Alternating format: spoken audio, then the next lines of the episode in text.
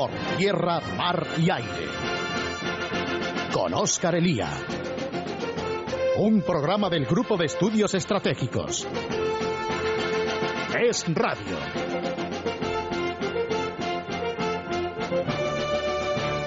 España es el único país de, nuestro entorno que solo posee un servicio de inteligencia. El resto de nuestros aliados posee al menos dos, el MI5 y el MI6 británicos, la Dirección General de la Seguridad Exterior y la Dirección Central de Inteligencia Interior en Francia, el Servicio Federal de Inteligencia y la Oficina Federal para la Protección de la Constitución en Alemania, el Mossad o el Shin Bet en Israel, la Agencia de Seguridad Interior y la Agencia de Seguridad Exterior en Italia. Podríamos seguir el Servicio de Información para la Seguridad o el SIED Exterior en Portugal, o por supuesto la CIA, la NSA o el FBI en los Estados Unidos. Hasta Rusia posee más de uno, con un servicio federal de inteligencia y un servicio de inteligencia exterior que son fruto de la división de la KGB tras el fin de la Unión Soviética. Por el contrario, en España el Centro Nacional de Inteligencia tiene el monopolio de la inteligencia, tanto exterior como interior en nuestro país. Las consecuencias están a la vista. Primero el CSID y luego el CNI han estado tres décadas casi continuamente en los medios de comunicación y en boca de la opinión pública, que es justo lo que un servicio de inteligencia debe evitar. Y lo ha estado además no por operaciones de inteligencia brillantes o audaces, ni por análisis de riesgos y amenazas, sino por escándalos relacionados con la vida política española. A su oscuro papel en lo relacionado con el 23F o el 11M, se suman escándalos de todo tipo, con escuchas ilegales, con utilización del servicio por intereses de partido o en los últimos tiempos en la escandalosa negociación del PSOE con la banda terrorista ETA. Generoso de escándalos, en cambio el CNI ha brillado en los últimos tiempos por su ausencia en las grandes cuestiones estratégicas del momento, desde la primavera árabe hasta los riesgos y amenazas terroristas en el Sahel o la creciente inestabilidad de nuestro vecino Marruecos.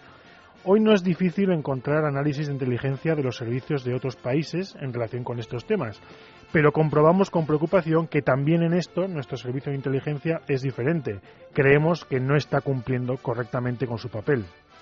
Así que parece lógico, tras muchos años de experiencia con unos y otros gobiernos, que España vaya por fin hacia un modelo doble, una inteligencia exterior y una inteligencia interior, a los que se sumarían los servicios de información de la Guardia Civil y la Policía Nacional en sus respectivos ámbitos, y un servicio de inteligencia militar capaz de responder a las necesidades reales de nuestras Fuerzas Armadas, todos ellos con funciones bien definidas y limitadas, que es lo que a fin de cuentas significa comunidad de inteligencia, que en España ahora mismo es más una expresión grandilocuente que alguna otra cosa. Frente a esto entendemos que hay dos objeciones. Primero, el carácter integral de la seguridad hoy en día, que por un lado exigiría unidad y no división. Y en segundo lugar, la crisis económica y los recortes en la Administración que no invitan precisamente a invertir en más organismos. Respecto a lo primero, falta también en nuestro país un coordinador de inteligencia que desde un Consejo de Seguridad Nacional dependiente del presidente del Gobierno armonice a los distintos servicios y administraciones. Y respecto a lo segundo, poniendo en marcha la reflexión necesaria contamos con tiempo suficiente para poner en funcionamiento las estructuras tan pronto como la situación económica nos apure menos. O incluso antes, porque a fin de cuentas nada es más barato que invertir en la defensa de los intereses nacionales y en la seguridad de los ciudadanos españoles. Muy buenas tardes amigos, soy Oscar Elía, somos el GES, esto es Radio y hoy les traemos drones y crisis europea por tierra, mar y aire. Comenzamos.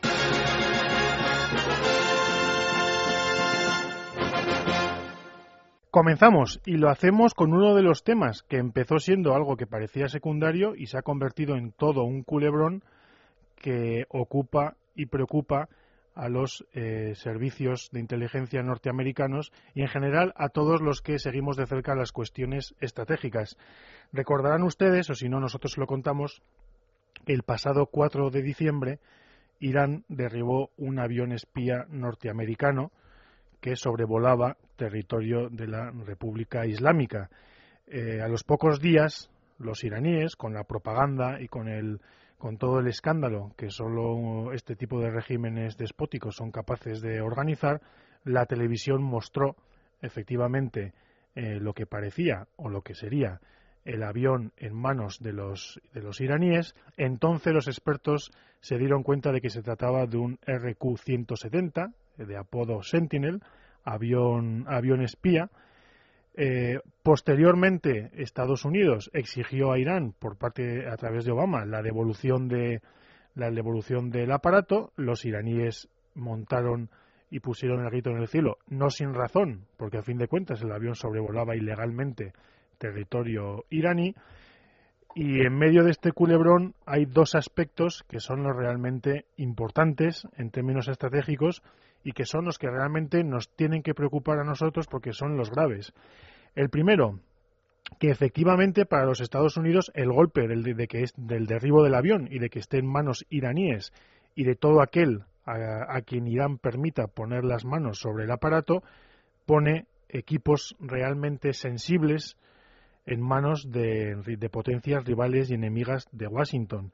Eh, a fin de cuentas estamos hablando de aviones que portan todo tipo de sensores, de cámaras, de radares de alta tecnología, mm, buena parte de ellos además totalmente secretos, que lo último que uno puede desear es que estén en manos de los iraníes o de cualquier otra potencia de las emergentes en este momento frente a Estados Unidos y Occidente.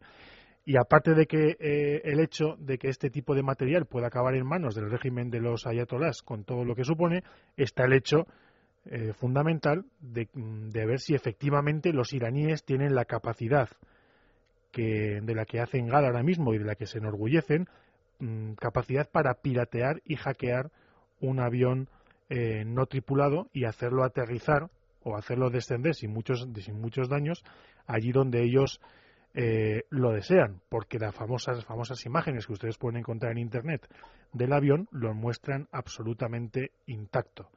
Así que esto, que parece una novela, está sucediendo ahora y además es el colofón en este mes de diciembre a un año en el que estos aparatos, los famosos drones, han protagonizado buena parte de la eh, realidad estratégica internacional.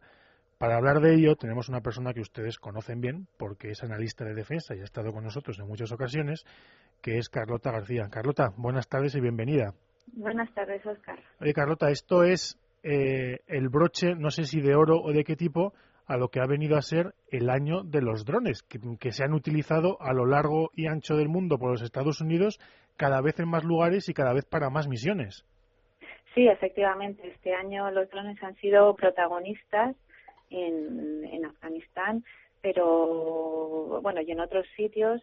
Eh, en Yemen nos recordamos la eh, eliminación del líder de Al Qaeda en la península arábiga, eh, donde también se utilizó un dron.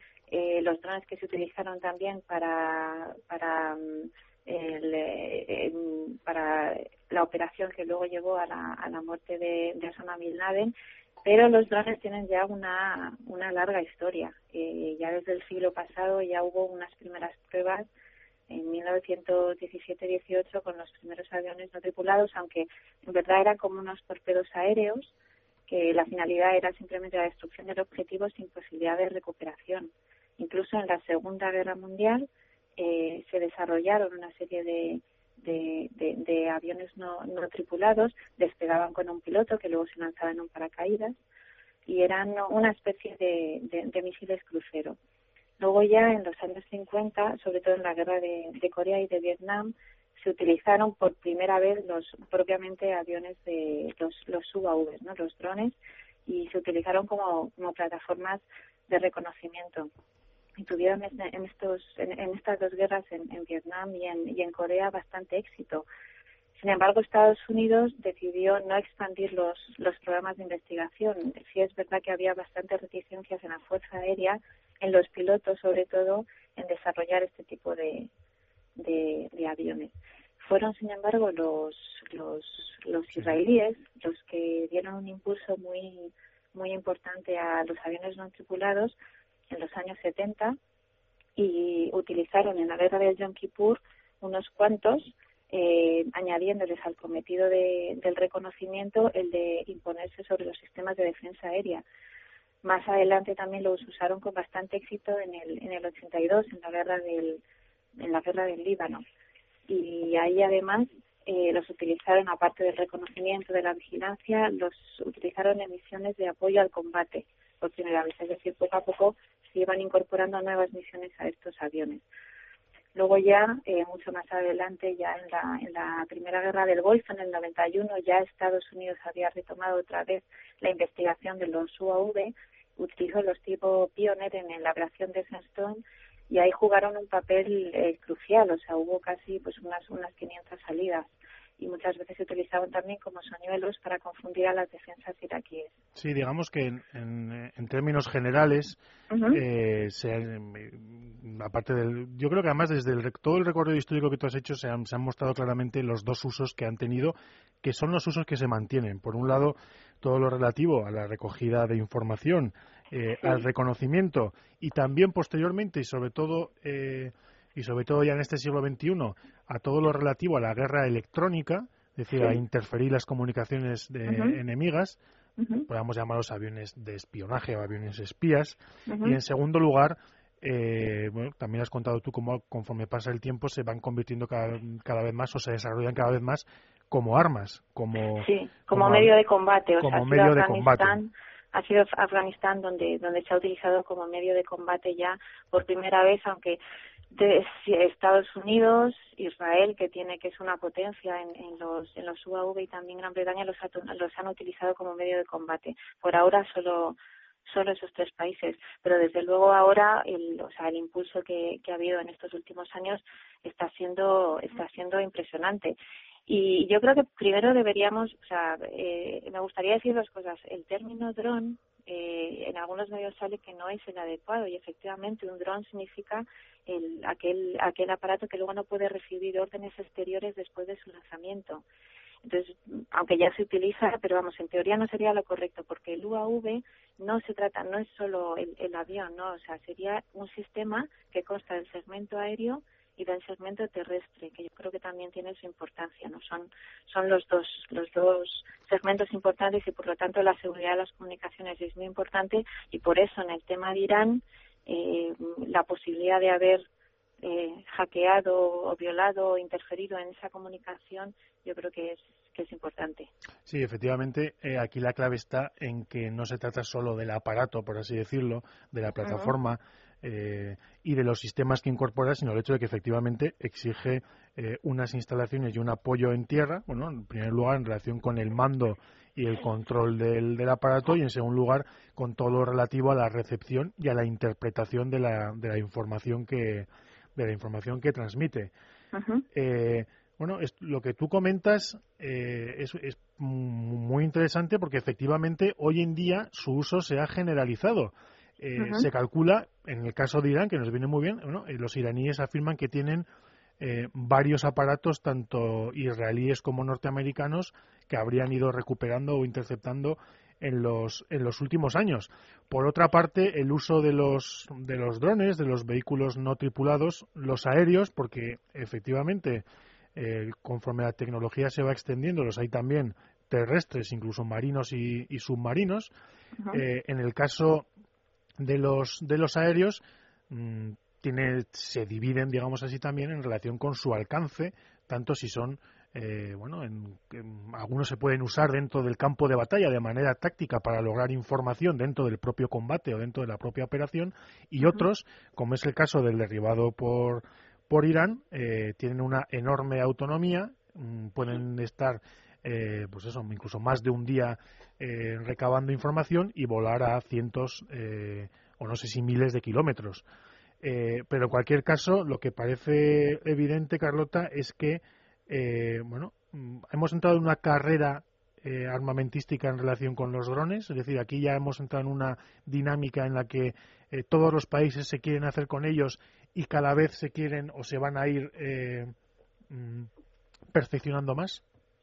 Yo ya hoy en día hay, hay, hay muchos países que tienen que tienen aviones no tripulados. Hace hace unos meses hubo un, un artículo en el en el Herald Tribune eh, de una feria que hubo en China una feria de civil, o sea, no era no era militar en la que se presentaron 25 nuevos modelos de, de UAVs eh, y algunas imágenes que mostraban, algunos vídeos de, había unos en, los que unos cuantos drones atacaban un portaaviones americano y creo que se quedaron todos alucinados. Pero vamos, que es un mercado que se está extendiendo muchísimo. Eh, en, en, Oriente Medio, después del iPhone, creo que, que, lo que más piden son, son UAVs. Eh, también en Europa, en, es decir, es, es un mercado que está muy abierto porque en teoría tiene muchísimas posibilidades. Luego, aparte, está la tecnología que está dentro. O sea, Estados Unidos y, y Israel están yo creo que todavía muy por delante del, del resto de, los países. O sea, Rusia tiene su prototipo, China, como hemos comentado, también tiene sus prototipos, eh, pero eh, para una, una utilización todavía limitada, ¿no? Limitada a la, al reconocimiento y a, y a poco más. O sea, todavía el combate en general no, solo lo tiene Estados Unidos y poco más. Eh, pero sí que es verdad que hay una, una proliferación del mercado. Eh, en teoría todos hablan de, de las bondades del, del, UAV, sobre todo en, el uso civil.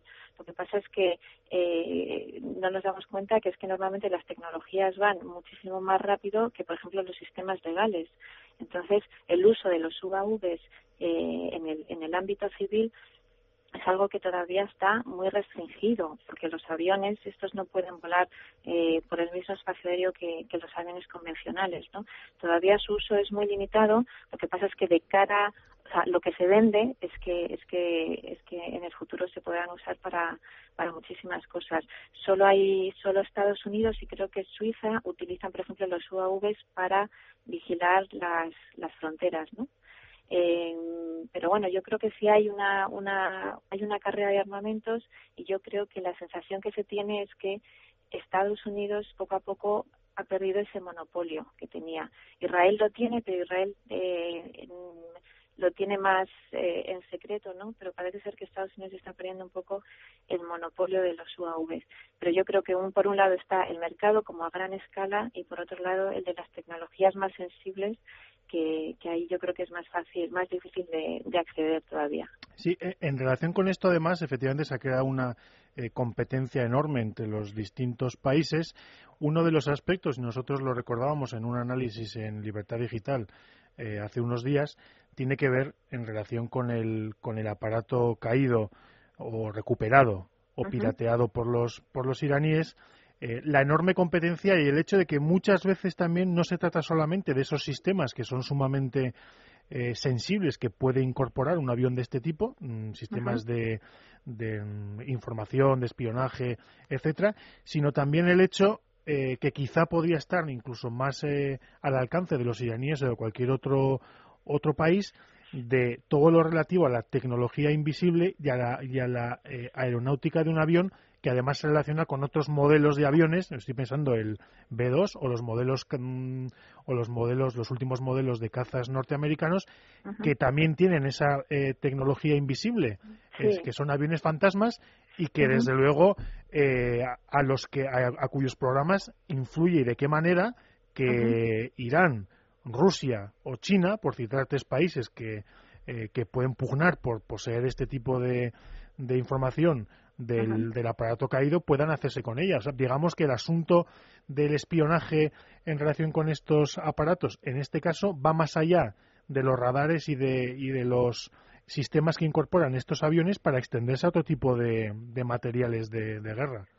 Evidentemente, o sea, es el, el gran temor ¿no? que hay eh, pues en, en estos días, ¿no? Hasta qué punto este este este hecho no que, tengan un, un avión tripulado los iraníes puede afectar ahora o en un futuro a medio o corto plazo a la seguridad nacional norteamericana.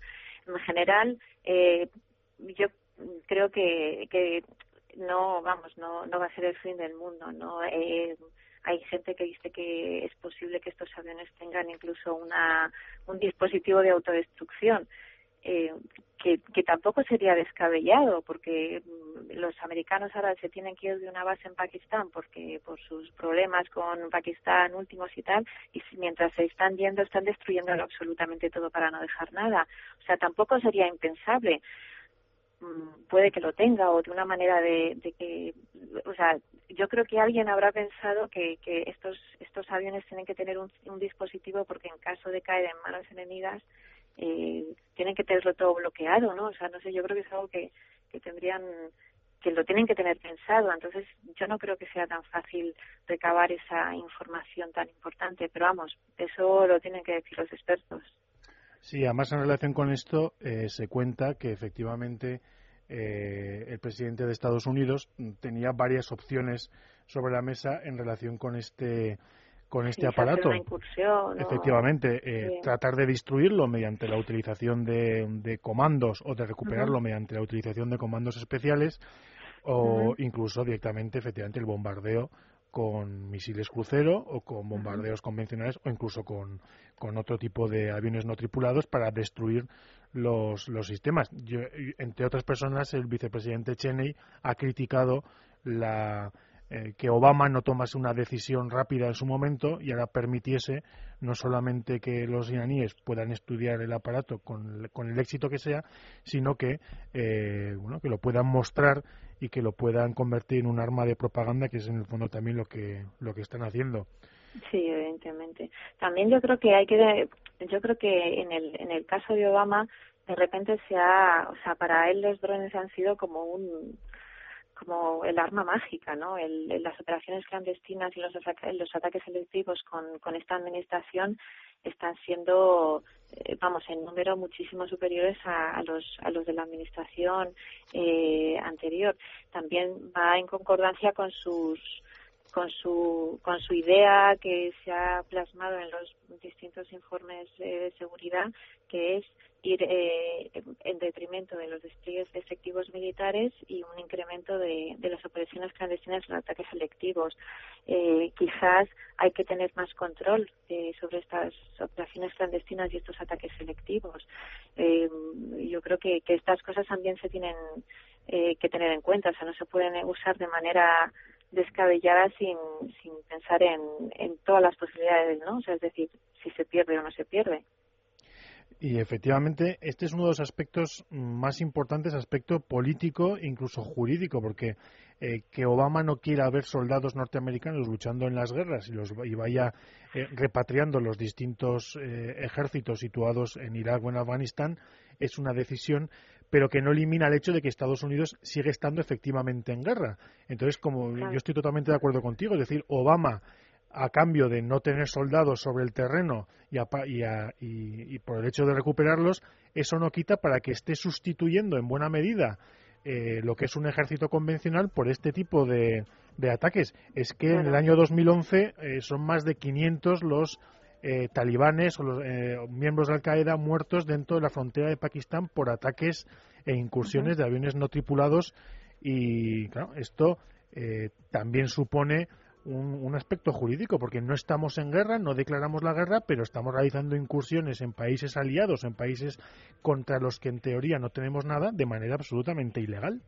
Claro, y luego también el, otro debate es si Estados Unidos usa los drones para atacar en Yemen, para tal no sé qué, eh, ¿cómo, vamos a ¿cómo vamos a decir que no? Pues que Rusia haga lo mismo en Chechenia o los chinos hagan lo mismo contra los yugures, es decir, es, es abrir un poco eh, la caja de Pandora. aquí todos, quien pueda poseer un avión no tripulado, como todavía eh, eso, la tecnología está yendo mucho más deprisa que cualquier cambio legal, puede hacer lo mismo. Luego otro está es en el momento en que eso, un dron cae en manos de, de unos de unos terroristas, eh, hasta qué punto van a van a hacer uso no de, de esos aviones, ¿no? Entonces pues ahí todavía hay un mundo. Lo vamos a dejar con esta reflexión eh, estratégica tuya que a mí me parece fundamental y es que hasta ahora los drones han sido utilizados por las potencias occidentales, singularmente por Israel y sobre todo por Estados Unidos, pero a partir de ahora su uso se va a generalizar y también su uso por parte de potencias poco recomendables y quizá por grupos aún menos recomendables. Carlota. Una, una cosa más, y yo creo que es muy importante, ya acabo, que hay que, o sea, el futuro de los drones parece ser que es inmenso. Hay muchísimos prototipos. Se espera que, haga, que haya en un futuro UAVs autopensantes. O sea, hay un mundo. Y sin embargo, hoy en día no existe ningún plan de diseño ni de construcción ni de, aviones futuros tripulados. Es decir, eso ha desaparecido. Nadie está pensando en futuros aviones tripulados. Así que yo creo que hay que tener un poco de miedo con eso. Pues sí, efectivamente. Hasta aquí hemos llegado, amigos. Hacemos una pequeña pausa. Carlota, muchísimas gracias por estar con nosotros y volvemos después de las noticias.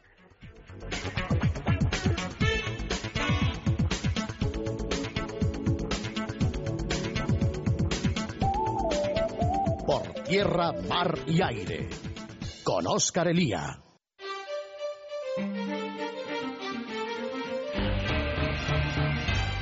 Tierra, mar y aire. Con Oscar Elía. Seguimos amigos, seguimos y pasamos del estropicio del avión no tripulado derribado por los iraníes o capturado por los iraníes cuando sobrevolaba el espacio aéreo procedente de eh, Afganistán.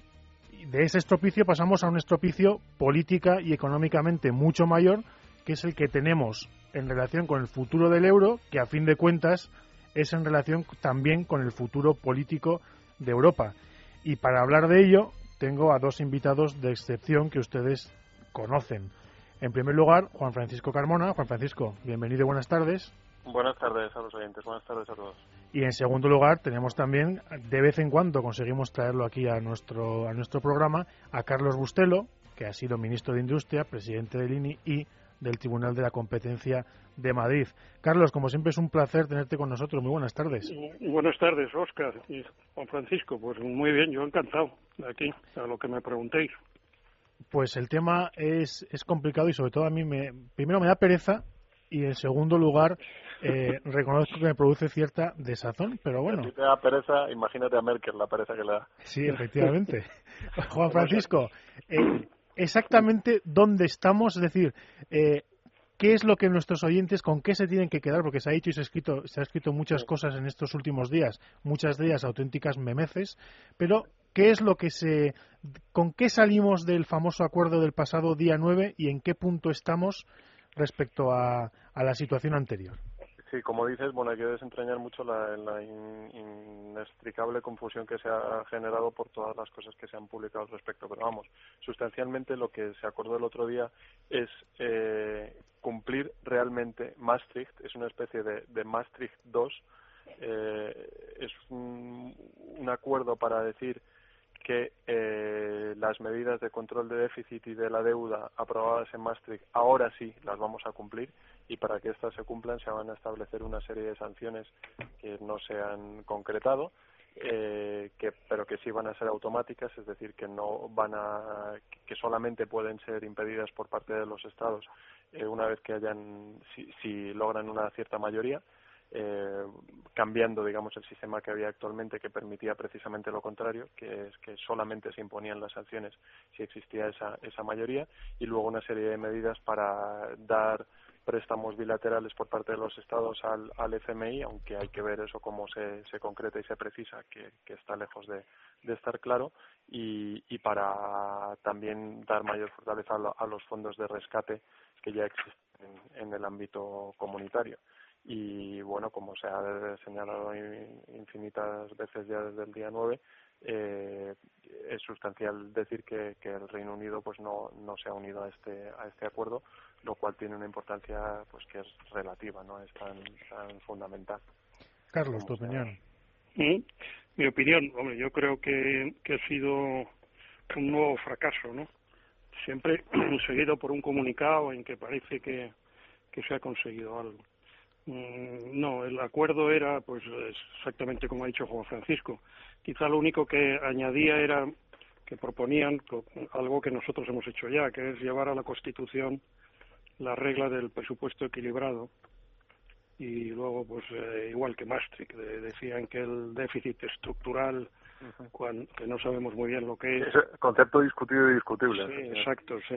Que, que sea mayor de que sea más del 0,5% y luego el déficit real, que ese sí sabemos lo que es, porque en este país lo hemos sufrido durante muchos años, si es más del 3%, pues entonces se sancionan y entonces lo que quería Merkel en realidad era incluirlo, incorporarlo a un nuevo tratado de la Unión y que necesitaba la unanimidad. Y entonces ahí eh, Cameron, que yo creo con bastante razón, dijo que él eh, no estaba dispuesto a, apoyar esa nueva versión del Tratado de, Maastricht si no se incluían unas excepciones y salvaguardias para la economía británica y sobre todo con, para eh, Londres como centro financiero, ¿no? Entonces, como no hay tratado nuevo, pues tampoco hay los mecanismos que en los que confiaba Merkel de, de hacer obligatorios los acuerdos, es decir, eh, la comisión a través del famoso este tribunal, ¿cómo se llama? El, tribunal de Justicia. El Tribunal de Justicia. Y entonces al final lo que ha pasado, como ha dicho muy bien Juan Francisco, lo único que hemos hecho es una nueva versión del Pacto de Estabilidad y Crecimiento, que era como se llamaba el Tratado de Maastricht, que además los primeros que lo violaron fueron Francia y Alemania, ¿no? Lo del, lo del 3%. Entonces ahí estamos, ¿no? Yo creo que, y además yo creo que es un mal planteamiento el creer que, que hay que ir contra, contra el déficit a través de una integración y una unión fiscal, ¿no? Hay, hay muchas cosas escritas eh, muy brillantes, pero que no hace falta aburrir a nuestros oyentes de que en realidad el problema, el, el, déficit es el, el, síntoma, ¿no? Y la enfermedad es el gasto público, Juan, Francisco, aquí hay un aspecto que efectivamente eh, aquí la clave está, eh, lo habéis comentado los dos, el pacto de estabilidad, que, que además los primeros que se lo saltan son, son estos países, pero luego está de hecho, por lo menos es mi, es mi sensación, bueno, no deja de ser un acuerdo verbal en el que no hay nada firmado, compromisos eh, por parte de unos países, los países que lo impulsan, eh, no deja de ser eh, una declaración de intenciones con mucha urgencia, el resto se ven arrastrados, arrastrados por la necesidad, pero la siguiente pregunta es ¿qué posibilidades tiene de, funcionar esto? Bueno, lo, último que ha dicho Carlos es, fundamental, tiene toda la razón. O sea, el, síntoma es la deuda y, y la enfermedad es el, el gasto del Estado y, y, de todas las cifras que se dan de porcentaje de déficit sobre el PIB, porcentaje de deuda sobre el PIB, en realidad la que la que es auténticamente relevante es la que da el, el peso del Estado en las economías de, de los países de la zona de euro o de los países europeos o incluso de los países occidentales, pues los que Estados Unidos esté mucho mejor que nosotros y ese es efectivamente el, el problema grave y de fondo que existe.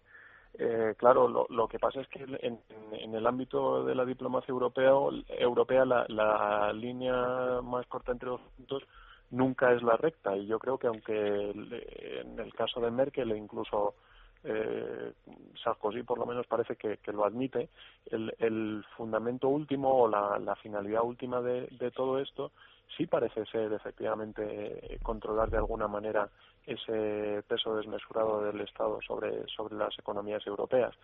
Eh, efectivamente, lo que dices es cierto, no hay más que un compromiso, pero, en fin, se supone que en tres meses tiene que haber eh, un tratado redactado para que puedan firmarlo o adherirse a él los países que lo que lo consideren oportuno, lo que efectivamente eh, genera una situación de lo que se llama más o menos técnicamente intergubernamentalidad, es decir, que no operan plenamente las instituciones de la Unión, puesto que no habrá la unanimidad de los 27, pero eso no quiere decir que no haya eh, un compromiso que ya han adquirido muchos países de, de intentar hacer las cosas bien y eso es lo que eh, puede llegar a relativamente calmar la bolsa o la, los diferenciales de la deuda. Eh, y luego, por otra parte, hay que eh, hay, hay que insistir en el hecho de que, de que es ese peso del, del, del Estado en, el, en, las economías europeas la que está haciendo daño y que hay otras medidas eh, diplomáticas o, no sé, o, que van rodeando el problema que, que pueden ser benéficas. O sea, lo, lo que hemos vivido en el mes de noviembre, que dos primeros ministros uno griego y el otro que casualmente era el señor más rico y más poderoso de, de Italia también, han desaparecido del poder eh, sin que hayan operado los, las instituciones europeas ni, ni que ni, ni nada por el estilo, sino por la fuerza de los hechos. ¿no? En fin, no sé. Carlos. No, tienes, tienes toda la razón, Juan Francisco. Yo es que mm, comparto con nuestro amigo y, y patrono también Alberto Recarte mi, mi pesimismo a medio plazo sobre sobre el euro, sobre el euro, y sobre el euro.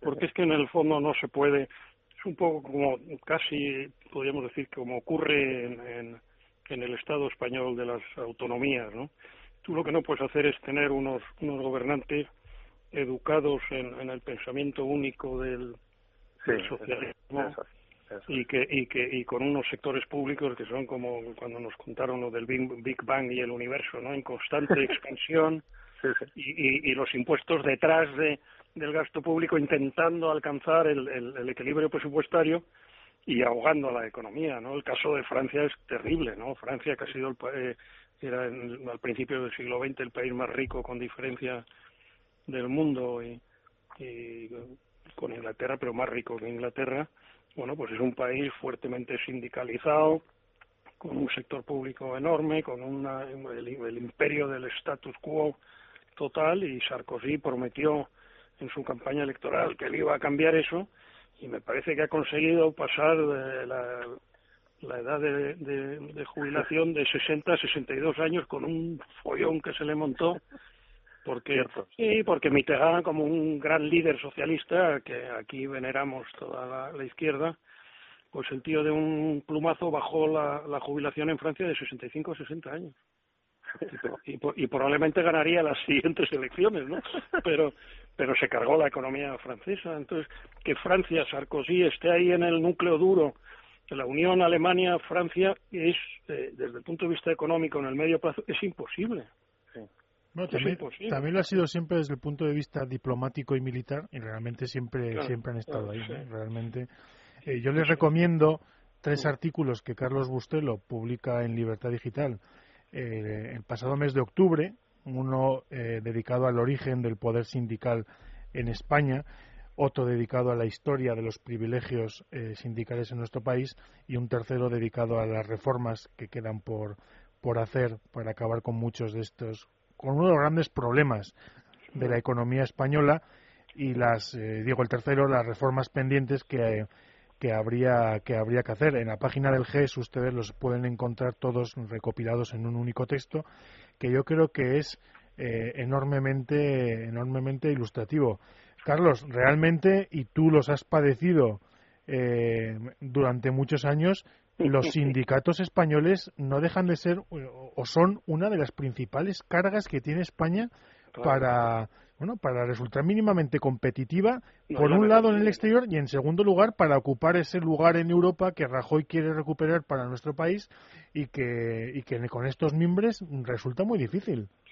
No, no, hay, no hay la menor duda. Y además cuando ves, que es lo que yo intento ahí resumir en unos cuantos párrafos, cuando ves la, la evolución de los sindicatos desde que muere Franco y que en la, transición, eh, bueno, es el, gran desastre de, la España democrática. Siempre hemos andado, en años buenos o años malos, siempre hemos andado con el doble de paro de la media europea, que ya es muy elevada en, eh, porque hay unos países que también están con, con un paro muy elevado. Entonces, bueno, España, si no hubiera sido por esa diálogo social llevado por el sindicato vertical de UGT, comisiones y la COE, pues probablemente seríamos un 30 o un 40% más rico, tendríamos un 50% menos de déficit, exportaríamos el doble, eh, en vez de 5 millones de parados, pues tendríamos los 2 millones que tienen en, Europa, ¿no? Hoy, hoy en, los periódicos ingleses sale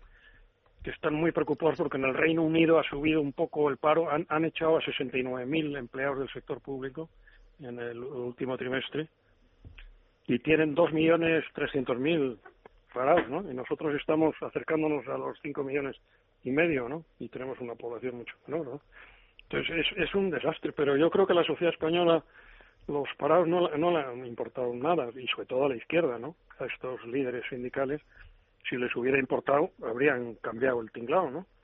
Pero no, a nadie le importó nada, ¿no?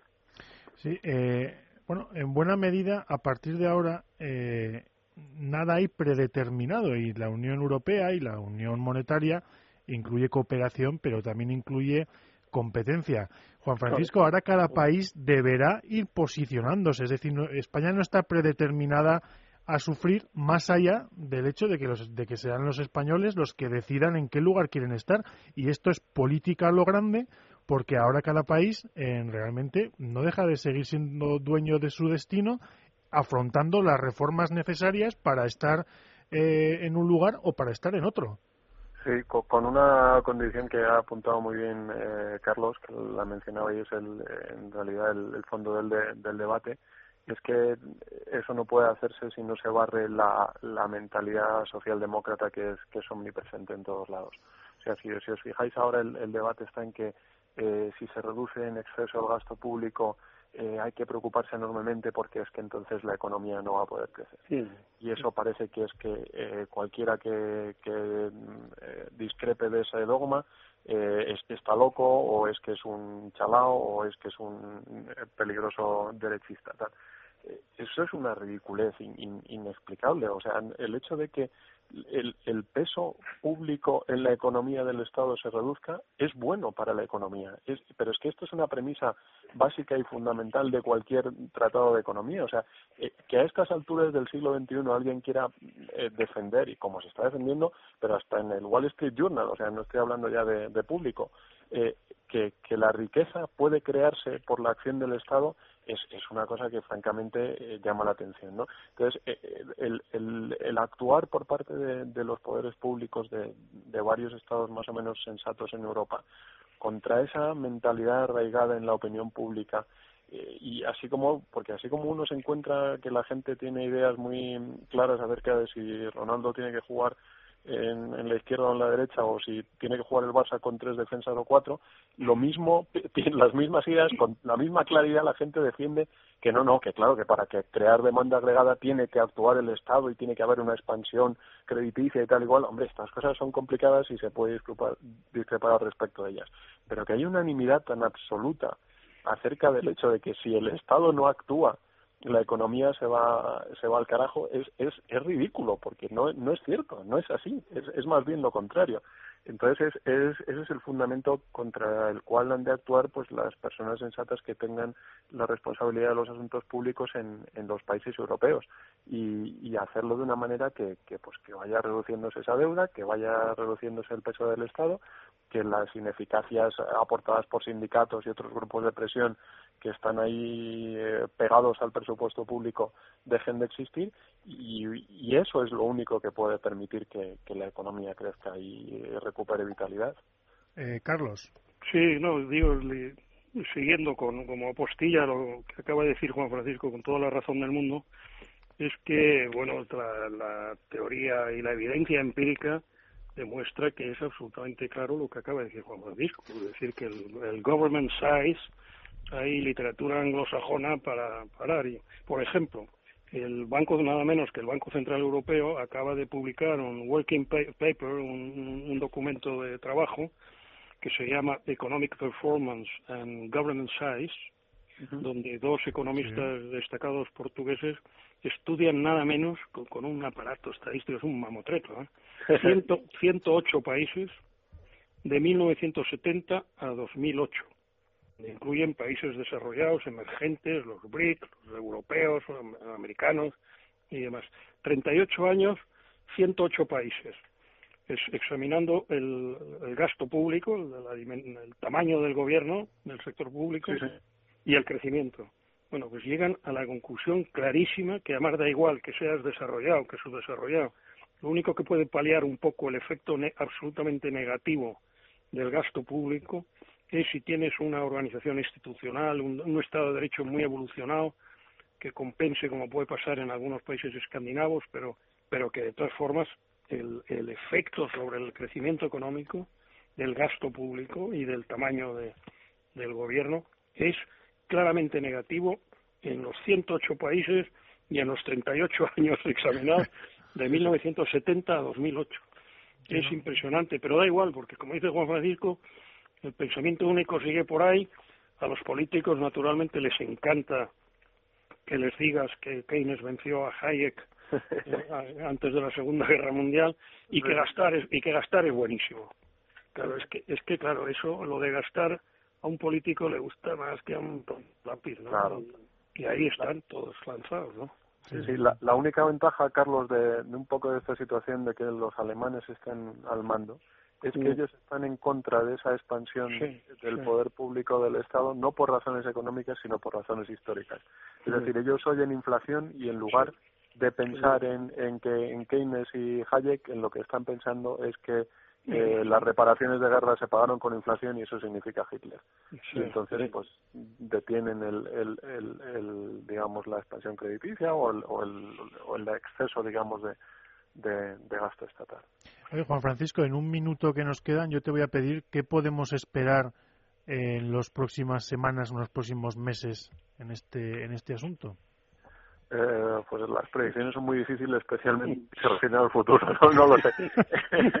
eh, en, en, teoría, en estos tres meses tiene que redactarse un tratado y unos, unas reglas claras acerca de lo que hay que hacerse, pero, pero ha de, de mirarse también un poco más allá y de ver cuáles son las actitudes políticas de, de los países, de los Estados-nación y de si realmente vamos en serio con esto, porque solamente si vamos en serio en la reactivación de la economía y en el crecimiento podremos resolver el Pues Juan Francisco, como siempre ha sido un placer escucharte. Muchísimas gracias por estar con nosotros. Un placer es todo mío. Un abrazo.